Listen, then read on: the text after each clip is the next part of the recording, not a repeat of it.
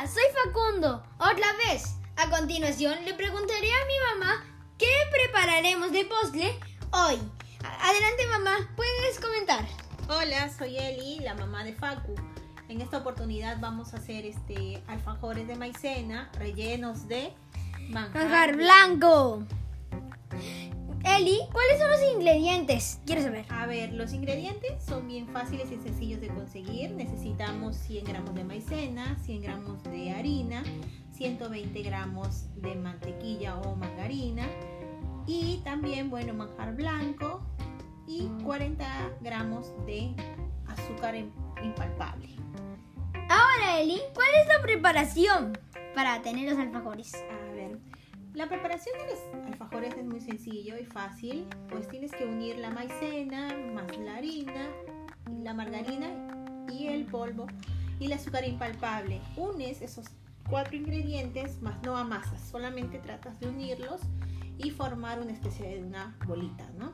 Luego todo esa bolita lo pasas por un rodillo y le pues, haces circulitos. Claro, le puedes hacer circulitos. O de una forma que tú quieras. Ajá, nosotros algunas veces usamos este, los moldes de... De Play-Doh que tenemos, pero no tenemos tantos, pero aún tenemos, de ovejita. Claro, tenemos algunas formas. Sí, como del dinosaurio, ovejita.